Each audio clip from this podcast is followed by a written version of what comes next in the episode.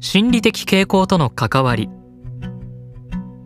ゲルツェルの調査ではこれらの陰謀論を信じるか否かだけでなく人種職業学歴などの個人属性やいくつかの心理的傾向を測定する項目が設けられていた。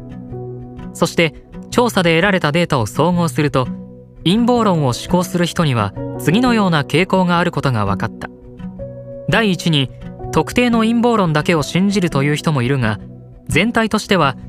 ある陰謀論を信じる人は他の陰謀論も信じやすい。第2に性別や教育レベルや職業は陰謀論の信じやすさと関係がない。第3にマイノリティの人種であるほど陰謀論を信じやすい。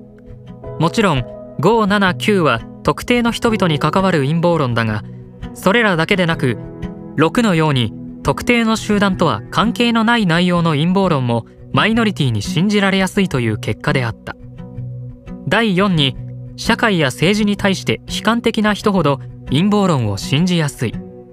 第5に警察隣人親戚に対する信頼感が低い人は陰謀論を信じやすい。第6に1年以内に失職する不安の度合いが高い人ほど陰謀論を信じやすい。これらの中でも特に安定していたのは第3から第5の傾向である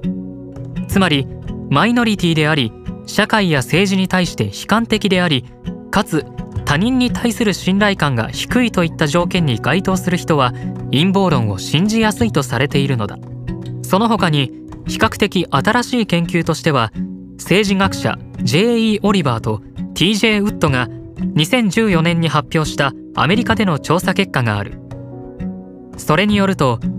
イラク戦争は石油会社とユダヤ人が引き起こしたものであるという陰謀論は 19%9.11 テロは米国政府が計画したものであるは19%バラク・オバマ氏は米国生まれではないは24%リーマンショックはウォール街と FRB が自らの支配力強化を図るために計画したものであるは25%飛行機雲は政府が散布している秘密の化学物質であるは9%投資家のジョージ・ソロス氏は世界征服を企んでいるは19%米国政府が各家庭に白熱電球から蛍光灯へ切り替えるよう義務付けしているのは蛍光灯の光が人の心に作用して従順にさせる効果を持つからであるは11%の人が信じていた。